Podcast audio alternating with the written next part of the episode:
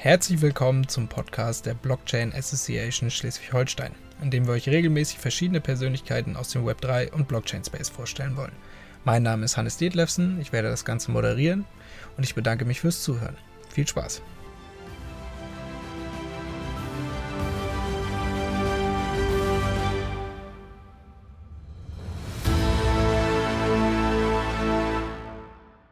Disclaimer. Die Inhalte des Podcasts dienen ausschließlich der allgemeinen Information und stellen keine Anlageberatung dar. Erwähnte oder vorgestellte Technologien, Projekte oder Unternehmen werden nicht empfohlen oder beworben, sondern ausschließlich zu Informationszwecken erwähnt. Heute haben wir Simon Molitor, Co-Founder von Digital Social ID zu Gast. Das heutige Thema ist die digitale Identität. Schön, dass du da bist, Simon. Stell dich gerne einmal vor.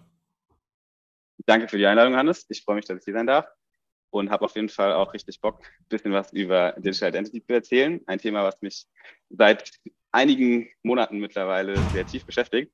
Äh, aber ich hole mal ein bisschen weiter aus. Äh, ursprünglich komme ich aus einer Industrie. Ich habe lange im Gesundheitsbereich tatsächlich gearbeitet, hatte da auch schon mal ein eigenes Geschäft gegründet mit frischen 19 Jahren plus minus ähm, und habe danach im Venture Capital Bereich gearbeitet für ein bisschen mehr als zwei Jahre, in einem Health Tech VC Fund und bin da jetzt gerade am rausfaden, beziehungsweise krieg noch eine Salary, dann bin ich raus ähm, und konzentriere mich dann eben voll auf mein eigenes Projekt. Und das ist eben Digital Social ID oder kurz DSID. Das äh, haben wir tatsächlich heute Morgen gegründet. Ja, ähm, muss ich noch dazu sagen, ich komme komm, komm gerade vom Notar. Und das hat, Dankeschön, Dankeschön. Das hat ähm, seine Ursprünge letztes Jahr im, im September ungefähr bei der Blockchain Founders Group. Da äh, haben wir den Superstar-Programm mitgemacht und das ist ein, Venture Builder. Und dort ist die Idee quasi geboren worden. Und gemeinsam mit Pierre, meinem Co-Founder, haben wir uns jetzt eben bis zur, bis zur Gründung entwickelt. Und jetzt äh, ja, schaue ich auf jeden Fall in die Zukunft mit äh, viel Aufregung. Ich glaube, da kommt noch Großes auf uns zu. Sehr cool. Jetzt bist du Profi im Bereich digitale Identität. Dann würde ich dich gerne einmal darum bitten, ähm, zu erläutern, was du unter einer digitalen Identität verstehst. Sehr gerne. Ähm, bevor ich das mache, wenn du sagst Profi im Bereich digitale Identität, das ist schon sehr, ähm, da, da legst du die Messlatte sehr hoch. Ja? Und ich muss sagen, wir unterscheiden so ein bisschen in der Branche zwischen Traditional Identity, dem traditionellen Identitätsbereich, wo wirklich schon schlaue Menschen seit ähm, mehr als einer Dekade äh, an dem Thema forschen. Wie können wir Identitäten im Internet lösen? Ähm, die Menschen sind zwar schlau, aber sie haben es bis heute nicht geschafft, muss ich dazu sagen. Das Problem ist immer noch, besteht immer noch, auch im klassischen ähm, Internet, das wir alle kennen. Mm, und dann gibt es eben noch die New School, ja, die, die Leute wie ich, die irgendwie meinen, sie könnten jetzt hier mit disruptiver neuer Technologie das Rad neu erfinden. Ähm, und wir arbeiten auch im Digital Identity-Bereich, aber mit, mit neuen Konzepten. Deswegen bin ich tatsächlich kein Profi im traditionellen ID-Bereich. Ähm, wenn da wenn da jetzt Leute zuhören aus dem Bereich, die werden sich denken, oh nee, schon wieder so einer von der neuen Schule. Ähm, aber ich glaube, wir brauchen beide Camps und wir müssen auch beide gemeinsam kommunizieren, damit wir was bauen können. Und zu deiner Frage, Annelie, uh, what is digital identity? Was verstehe ich darunter? Mm, also, es ist ein super breiter Bereich. Ja, ähm, da sind, da fallen total viele Themen mit rein. Und es ist auch total fragmentiert. Deswegen sehen wir auch so viele verschiedene Player auf dem Markt, private Unternehmen, aber auch teilweise öffentliche Unternehmen natürlich, beziehungsweise Institutionen, die versuchen, Digital Identity zu lösen. Und ähm, das geht von bis. Um es kurz zu machen, meine Interpretation von digitale Identität geht so Richtung ähm, digitales Double. Das heißt, das ist deine, deine Persönlichkeit im Internet, aber das ist mehr als eine Kopie von deinem physischen Ich, sondern das ist auch eben noch mit diesem Internet-Layer on top. Das heißt, wenn dein physisches Ich gerade am Schlafen ist oder am Fernsehgucken ist, dann ist dein digitales Double immer noch irgendwas da machen im Internet. Ja, das heißt, es ist quasi eine, ein, ein, ein Mix ähm, zwischen, zwischen einer, einem digitalen Ich und deinem physischen Ich. Und das ist, finde ich, eine, eine Digital Identity. Das Konzept muss man einmal kurz versuchen zu greifen. Ähm, dafür ganz ganz verständlich, finde ich, wenn man sich überlegt, wie Tinder funktioniert. Hast du schon mal benutzt? Gibt's Tatsächlich du? nicht. Ja, okay, alles klar. Ich auch nicht, muss ich zugeben. ähm, bisher, bisher bin ich da noch äh, ganz gut weggekommen. Aber da erstellt man sich ein Profil und wir wissen alle, wie es funktioniert, ja, vom Hören. Ne? Ähm, der, der datet quasi für dich, während du schläfst. Ja, da wird die ganze Zeit geswiped und ähm, wenn das Date scheiße war, dann halt in die andere Richtung. Ähm, und wenn es ein gutes Date war, in die richtige Richtung. Und da, da lebt dein digitales Ich auch. Ja, und äh, das ist so ein bisschen der, der Unterschied zwischen ähm, einer, einem Digital Twin, also einer Kopie von dir selbst im Internet und eben deinem digitalen Double, was wirklich auch lebt und noch eine eigene Identität im Internet hat. Und das ist eben, was ich ähm, verstehe äh, als Digital Identity. Und da fällt eben sehr viel mit rein. Nicht nur dein Alter, nicht nur dein Gesicht und deine biometrischen Daten und dein Name, sondern auch deine Persönlichkeit, dein Charakter, ähm, dein Gemeinschaftsgefüge, ja, wozu gehöre ich denn, welche Brand finde ich gut, das alles fällt da rein und dann wird einem auch klar, warum das so komplex ist, das Thema Digital Identity zu lösen, so richtig. Auf jeden Fall. Ähm, würdest du einmal darauf auf eingehen können, welche Probleme aktuell hinsichtlich personenspezifischer Daten im Internet bestehen? Ja, ähm, ich denke mal, wir sind uns alle bewusst, zum gewissen Teil mittlerweile, was so passiert im Internet. Ne? Also wir kennen das alle. Ne? Wir reden gerade irgendwie über Proteinshake, gerade wir zwei, und zwei Minuten später haben wir auf Instagram Werbung vom Proteinshake. Ich muss dazu sagen, ich glaube nicht daran, dass da wirklich, ne, dass es über die Tonspur läuft. Ich bin auch ziemlich sicher, habe auch schon aus guten Quellen erfahren, dass es nicht so läuft. Hm. Ähm, hat andere Gründe, warum wir meinen, das wäre related. Äh, aber trotzdem, was ich damit sagen will, ist, da werden schon große Datenschätze ähm, gebaut zu deiner, zu deiner Person ähm, von verschiedenen Plattformen und teilweise gebündelt. Und das Problem dabei ist, dass die eben auch zentralisiert gespeichert sind. Und du hast nicht so wirklich ein, ein Recht oder eine, ein Recht vielleicht schon, aber du hast auf jeden Fall keine Hoheit darüber, zu bestimmen, wer darf das jetzt gerade sehen, wer darf das jetzt vielleicht nicht sehen und auch einfach nur das Bewusstsein zu haben, wer sieht das jetzt gerade. Ja, ähm, das, das fehlt ein bisschen, diese Transparenz, was das angeht. Und was haben wir gebaut, um das zu schützen? Bisher eigentlich Gesetze hauptsächlich. Ja, wir haben versucht, das irgendwie mit Gesetzen zu lösen, ähm, damit wir eben mit GDPR und dergleichen zu einer gewissen, zum gewissen Grad abgesichert sind und unsere Daten eben geschützt sind im Internet.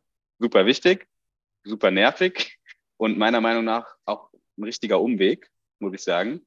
Ähm, wenn die Gesetze nativ im Internet schon eingebaut wären, dann bräuchten wir die nicht extern über irgendwelche Gesetzesentwürfe und Bücher versuchen zu enforcen.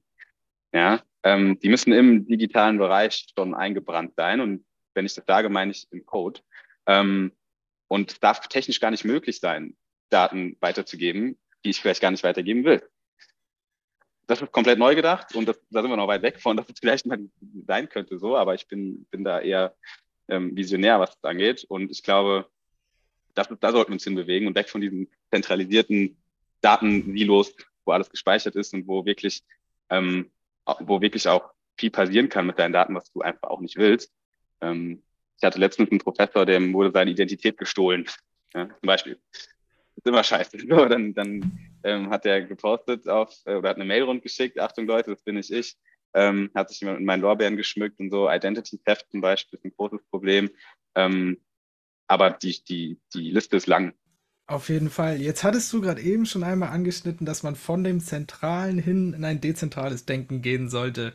Entsprechend würde ich dich gerne fragen, welche Vorteile bietet eine digitale Identität auf Basis der Blockchain für Nutzer, aber auch für Unternehmen, sowohl aus dem Web 2 als auch aus dem Web 3? Hm.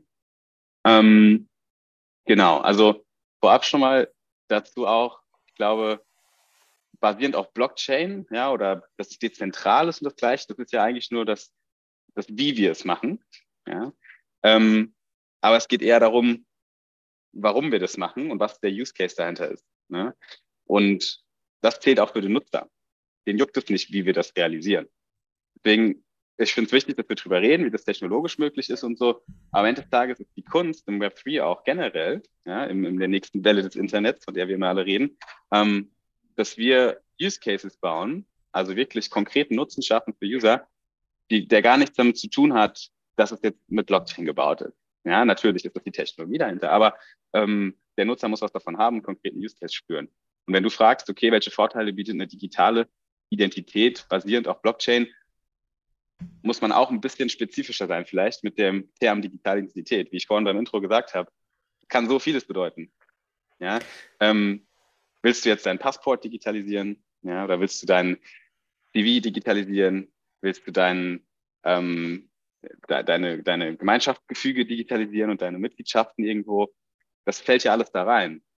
Und je nachdem, was für einen Bereich wir dann, dann versuchen zu erforschen, ähm, hat es auch wieder andere Vorteile oder halt auch vielleicht keine Vorteile. Verstehst du?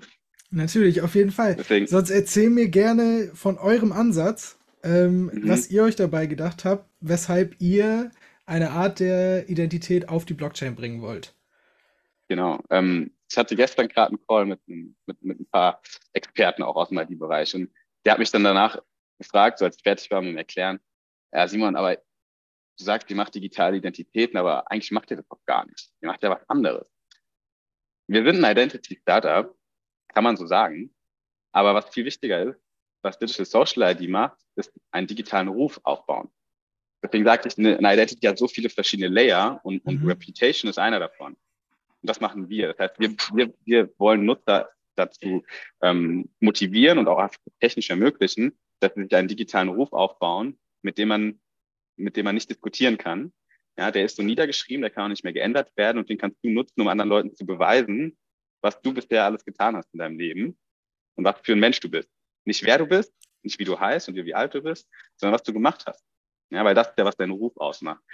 Denn diese klassischen Identity-Lösungen, wie zum Beispiel ein digitaler Passport oder sowas in die Richtung, das versteht jeder, ähm, das muss nicht unbedingt und sollte wahrscheinlich auch nicht Blockchain-basiert sein.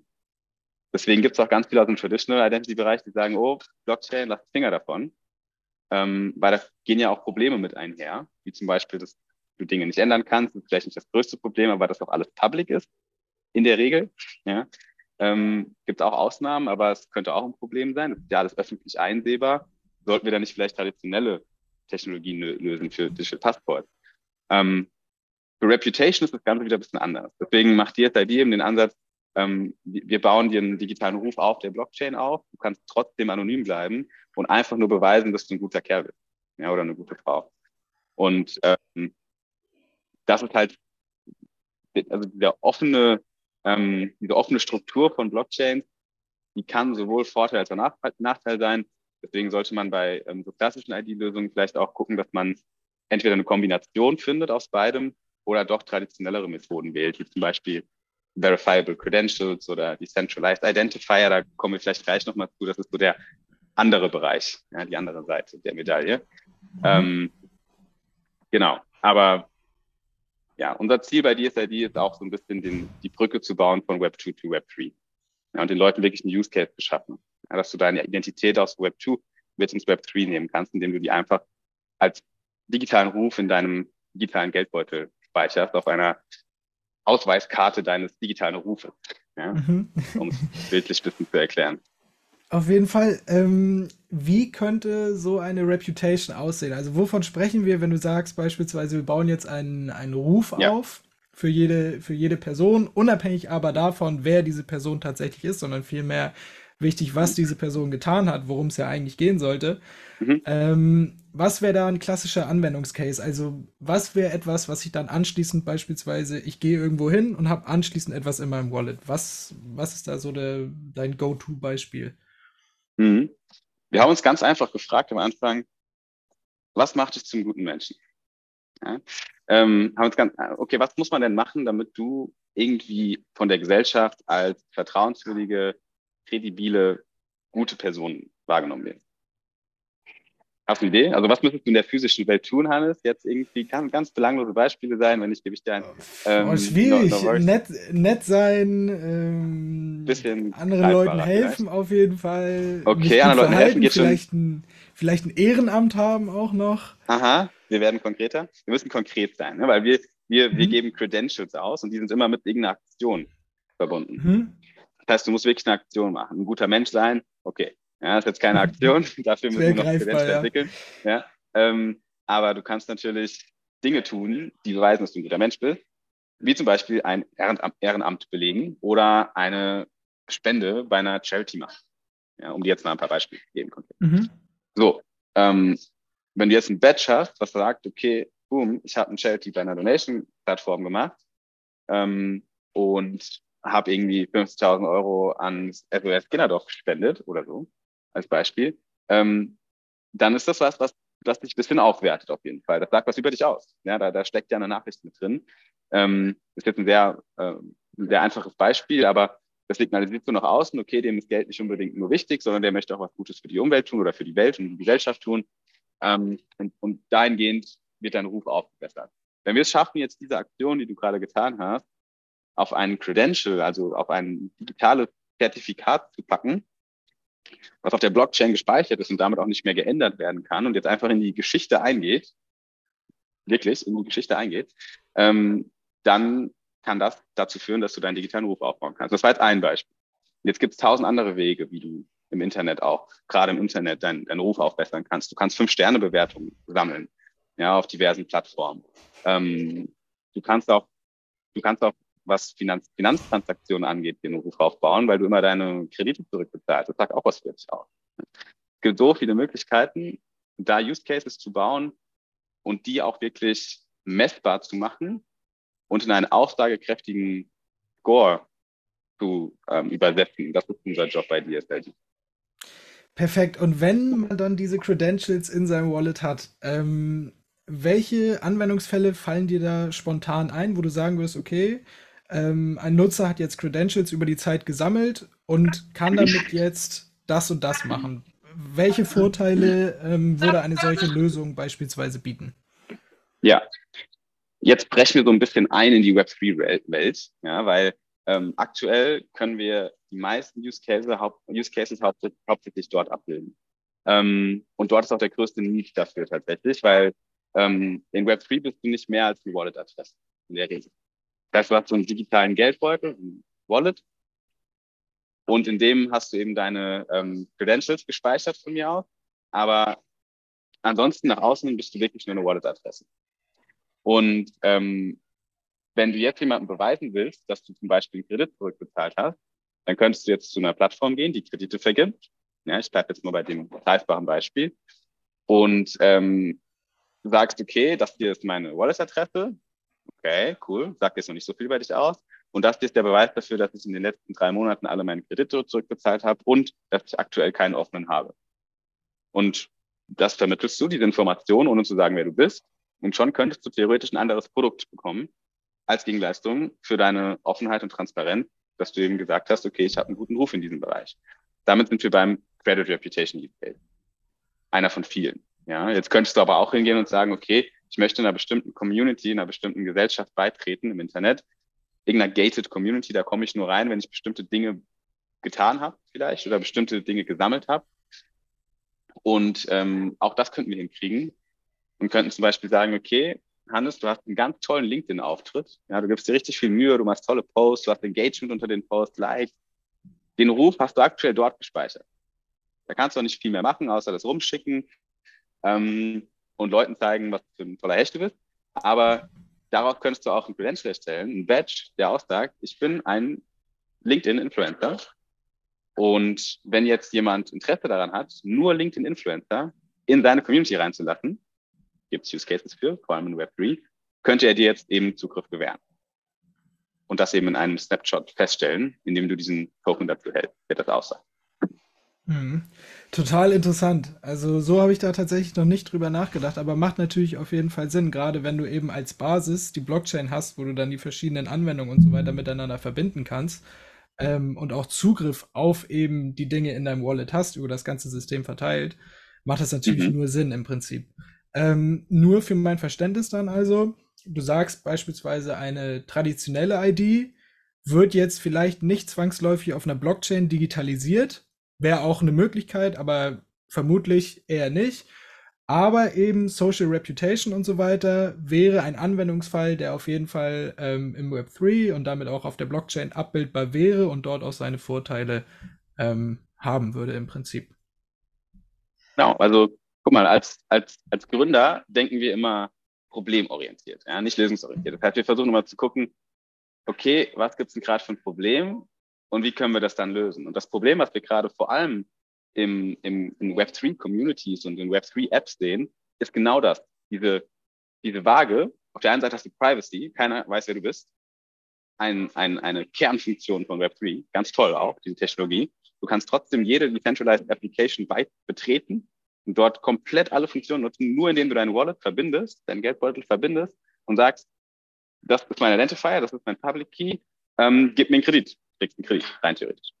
Aber du bist komplett privat und kannst deswegen auch die gleichen Leistungen kriegen wie alle anderen. Auf der anderen Seite hast du jetzt Vertrauen. Und Vertrauen kriegen wir eigentlich eher nur dann, wenn wir transparent sind. Und das ist diese, diese Waage, die so ein bisschen ja, ne, nicht, nicht ganz in, in, der, in der Gerade ist. Ähm, und das ist ein Problem in Web3. Und deswegen können wir dort ein Problem lösen. Und dann haben wir überlegt, wie können wir das dort machen? Zum Beispiel mit einem Reputation Layer, mit einem Trust Layer, der trotzdem Anonymität und Privatsphäre beibehält, aber was über mich aussagt.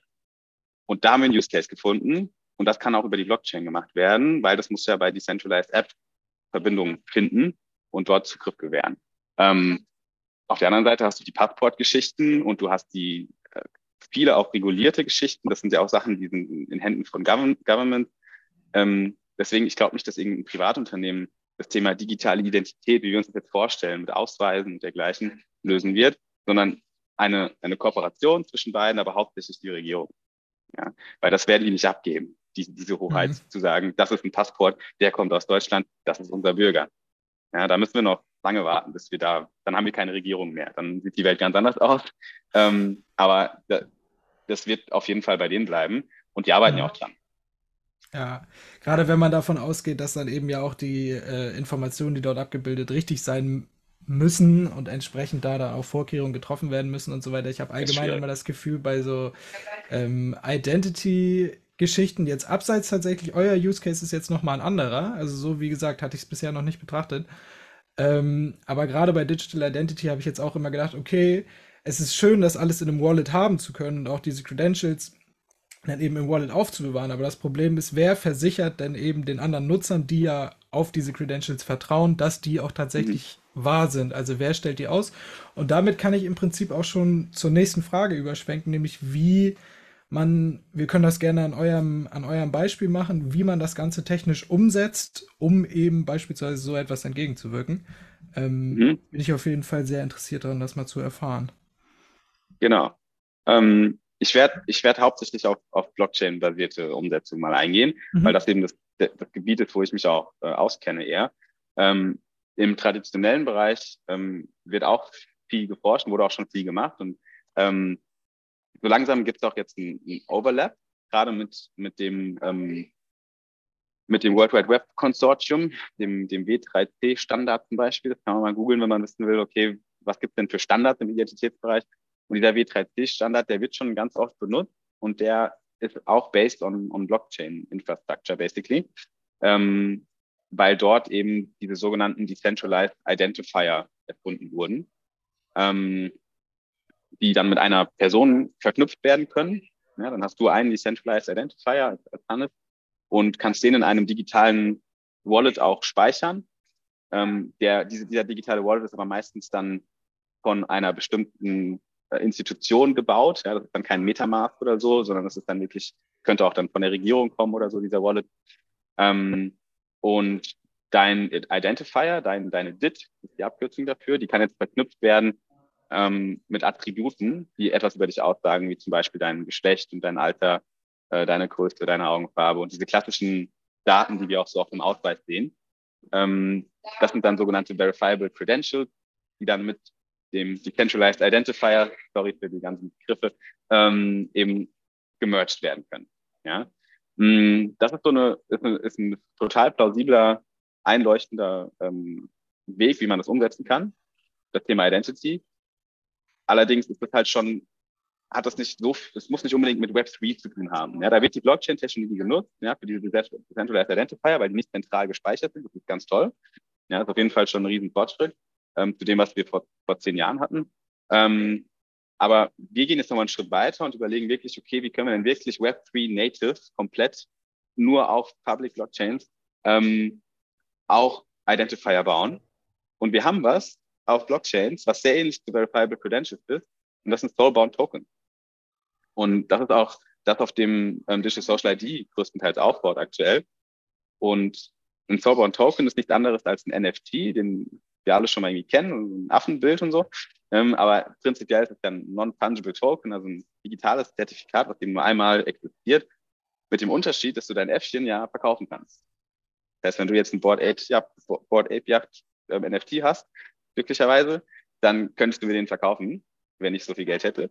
Und ähm, dann haben wir quasi einen Trade gemacht. Das wäre jetzt blöd, wenn du deinen Credential, der aussagt, dass du eine Donation gemacht hast, an mich verkaufen könntest. Weil dann hätten wir auf einmal irgendwann ein Secondary Market for Reputation Trading. Ja, wäre irgendwie ein bisschen sketchy. Ähm, damit das nicht passiert, hat Vitalik Buterin ähm, Anfang 2022 mit seinem White Paper über Decentralized Society das Prinzip der Soulbound Tokens auf den Markt gebracht. Und Soulbound Tokens sind non-transferable NFTs. Die sind in deinem Wallet und die kriegst du noch nicht mehr raus.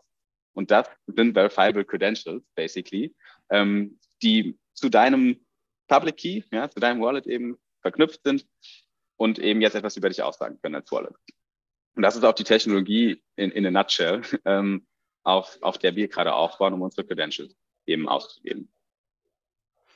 Super interessant. Ähm, ich habe tatsächlich auch äh, einiges über Sober und Token schon, schon gelesen und fand das auch total interessant, gerade auch wenn man irgendwie davon ausgeht, dass man beispielsweise sich einmal oder einmal den KYC-Prozess durchlaufen muss und dann entsprechend eben wirklich diese Identität überall mit hinnehmen kann, gerade wenn du das Ganze dann vielleicht auch noch Stück weit mit Zero-Knowledge-Proofs ähm, verknüpfst, mhm. dass eben beispielsweise auch die Daten dann nicht zwangsläufig freigegeben werden, sondern eben nur dass du ein bestimmtes Merkmal erfüllst, aber eben nicht zwangsläufig, was jetzt die konkrete Ausprägung deinerseits ist, ähm, verrätst, mhm. sage ich jetzt mal.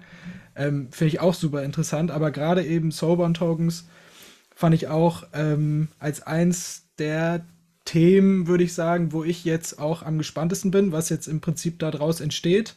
Ähm, ich stelle mir jetzt gerade nur noch die Frage, was passiert beispielsweise, gut, das Problem hast du in Web3 immer, aber was passiert, wenn du deine Private Keys verlierst beispielsweise?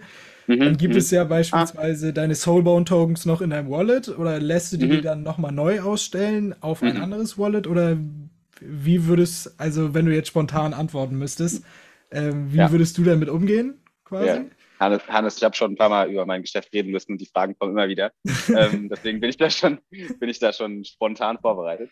Ähm, und zwar gibt es da schon Ansätze, auch von Vitalik teilweise oder auch von, von Glenn, seinem Co-Autor, ähm, von, von Social Recovery zum Beispiel. Da gibt es ganz interessante Ansätze, ähm, wie du bestimmte, bestimmte ähm, Entitäten oder auch Menschen wirklich in deinem Umkreis oder auch Leute, die du vielleicht gar nicht kennst, ähm, bestimmen kannst, um dir später zu helfen, solltest du dein Wallet zu verlieren, dein Wallet wieder herzustellen, wenn die alle ein Mutual Agreement finden, das, was mhm. dein Wallet war.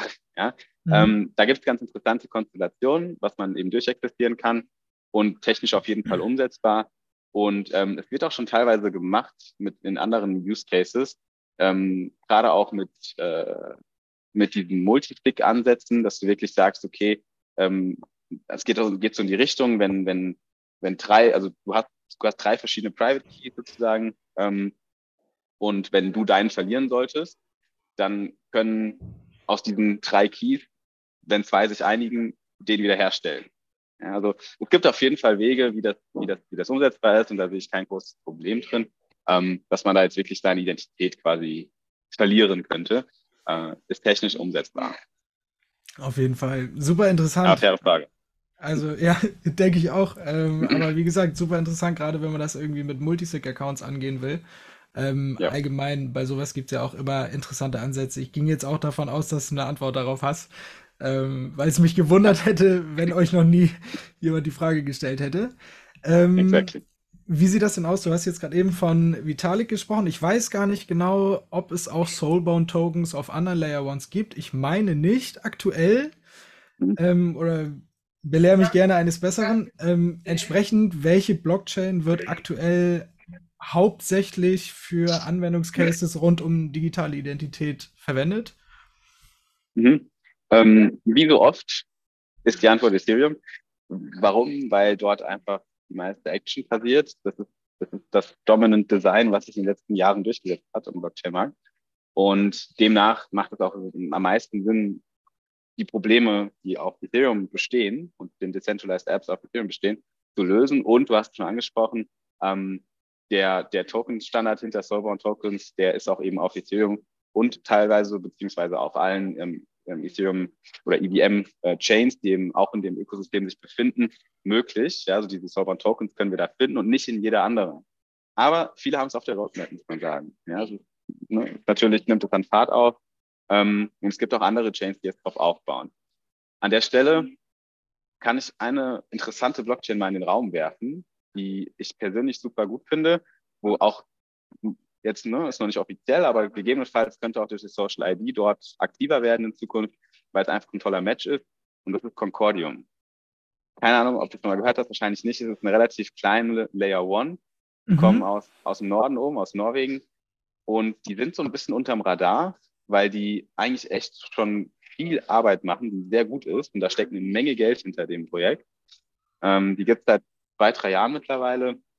Sind auf, ähm, auf Rust, also auf der Solana-Sprache gebaute Blockchain, Layer One, Proof of Stake.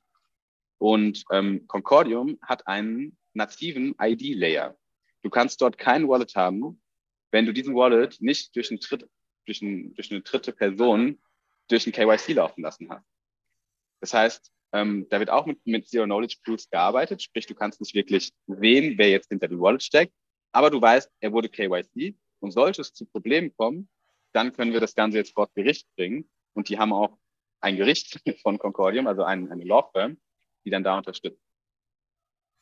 Und da kann man, da kann man auch mal reingucken, wie Concordium das löst. Das ist auf jeden Fall, was den ID-Bereich angeht, eine super spannende Blockchain-Lösung, ähm, die auch viele Probleme lösen könnte, äh, was ID angeht im, im Web3-Bereich. Also da bin ich gespannt, wie es bei denen weitergeht. Ja, ich auf jeden Fall auch. Also man muss ja auch einfach sagen, ähm, am Ende des Tages wird einiges, auch wenn wir jetzt über die Centralized Finance oder ähnliches sprechen, wird das Ganze wahrscheinlich langfristig nur möglich sein mit irgendeiner Art und Weise, wie du dich eben identifizierst, weil ich mir nicht vorstellen kann, dass ähm, das Ganze, sage ich jetzt mal, weitestgehend unreguliert bleibt. Wir haben jetzt mit Mika und so weiter auch Ansätze, wie schon mal Teile des gesamten Ökosystems ähm, reguliert werden, aber ich kann mir eben auch vorstellen, dass man oder dass Lösungen ähm, vorteilhaft sein werden, ähm, die eben auch zumindest eine Komponente der Regulatorik mit einbinden, sei es jetzt beispielsweise ein Identity Layer oder auch anderes. Ähm, auf jeden Fall super spannend. Können die Zuhörer natürlich gerne mal reinhören. Ähm, ansonsten würde ich dich jetzt gerne noch mal fragen, wie du, wenn du jetzt einen Blick in die Zukunft werfen müsstest, ähm, ja, was würdest du sagen, was passiert in dem DID-Umfeld in den gerne im nächsten Jahr, aber auch gerne in den nächsten zehn Jahren? Ähm, Fühle ich da frei, wie weit du, wie weit du dich traust, in die Zukunft zu schauen, sage ich jetzt mal. Ähm, genau, gib mir gerne mal Insights, ja. was du im Sektor so mitbekommst. Genau, also die ganzen Working Groups, die im Identity-Bereich arbeiten, die sind on fire. Ja, also da passiert auch viel. Ja, es gibt schon echt ähm, große Organisationen. Ich bin auch zum Beispiel bei der Decentralized Identity Foundation, die DIF, die ist sehr aktiv in ihren Working Groups. Ähm, und es gibt noch einige andere, äh, auch B3C mit, mit deren Standard. Da wird viel getan und da sind schlaue Leute drin. Ähm, ich bin sehr zuversichtlich, dass wir im Bereich Digital ID ähm, noch einiges an Innovationen sehen werden. Auch jetzt in diesem traditionellen ID-Bereich, wie wir, wie wir ihn eben auch so uns vorstellen, ne? mit, mit, mit Ausweisen und ähm, der, also ja, Ausweisen, ähm, Passports und, und so weiter und so fort. Aber das große Problem, was wir dort sehen, und da, da habe ich noch keine wirkliche Lösung in Sicht, sind wirklich Wallets und ein Wallet-Standard. Das ist auch ein heiß diskutiertes Thema, wo irgendwie sich keiner einig wird. Ähm, wo wird das Ganze jetzt gespeichert und ähm, wie soll es aussehen? Und ist das wirklich nur digital? Und da gibt es noch einige Fragezeichen, ähm, die zu lösen sind auf jeden Fall. Und ich glaube, da werden wir noch ein paar Jahre für brauchen, um da einen Standard zu finden.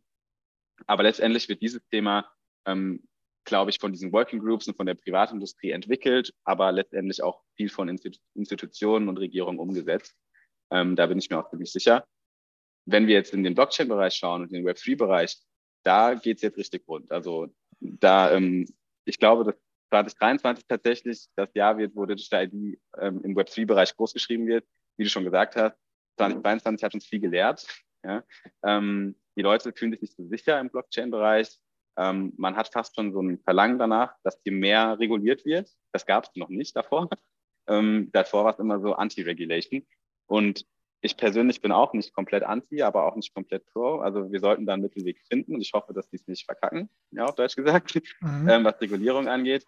Ähm, Aber das Schöne an Blockchain ist, das liegt auch ein bisschen in unseren Händen. Und gerade wir Gründer und ähm, Leute, die es halt selbst anpacken, die können auch dazu beitragen, dass wir Lösungen finden, die, die, die den Blockchain-Bereich und den Web3-Bereich einen sicheren Ort machen, damit wir die nächsten User onboarden können. Ja, weil wenn wir Use Cases schaffen, kommen auch die Leute, die jetzt noch keine Blockchain-Apps benutzen, wie ich vorhin schon gesagt habe. Und Use Cases funktionieren dann am besten, wenn es ein Identity, ähm, zumindest keinen Standard gibt, aber eine, ein Identity Toolbox, ähm, die uns hilft, uns besser zu verhalten im Internet und das Vertrauen in Blockchain und in die Interaktion zwischen uns auf diesen Applikationen weiter zu verstärken oder erstmal aufzubauen. Und ähm, ich glaube, das wird viel in 2023 passieren, was diese Innovation angeht. Und nächstes Jahr um die, um die Zeit können wir gerne nochmal reden und mal reflektieren, was bis dahin passiert ist. Ähm, aber ich bin, ich bin auf jeden Fall gespannt und auch sicher, ähm, dass da jetzt viel Innovation auf uns zukommt. Alles klar, vielen Dank für den kleinen Exkurs. Dann würde ich dir gerne noch einmal eine abschließende Frage stellen. Und zwar, wie würdest du das Umfeld beschreiben fürs Arbeiten im Web 3 und würdest du oder wem würdest du ähm, das Ganze empfehlen, sich das auch mal anzuschauen und zu überlegen, vielleicht auch selber den Schritt in solche Strukturen zu wagen, sage ich jetzt mal?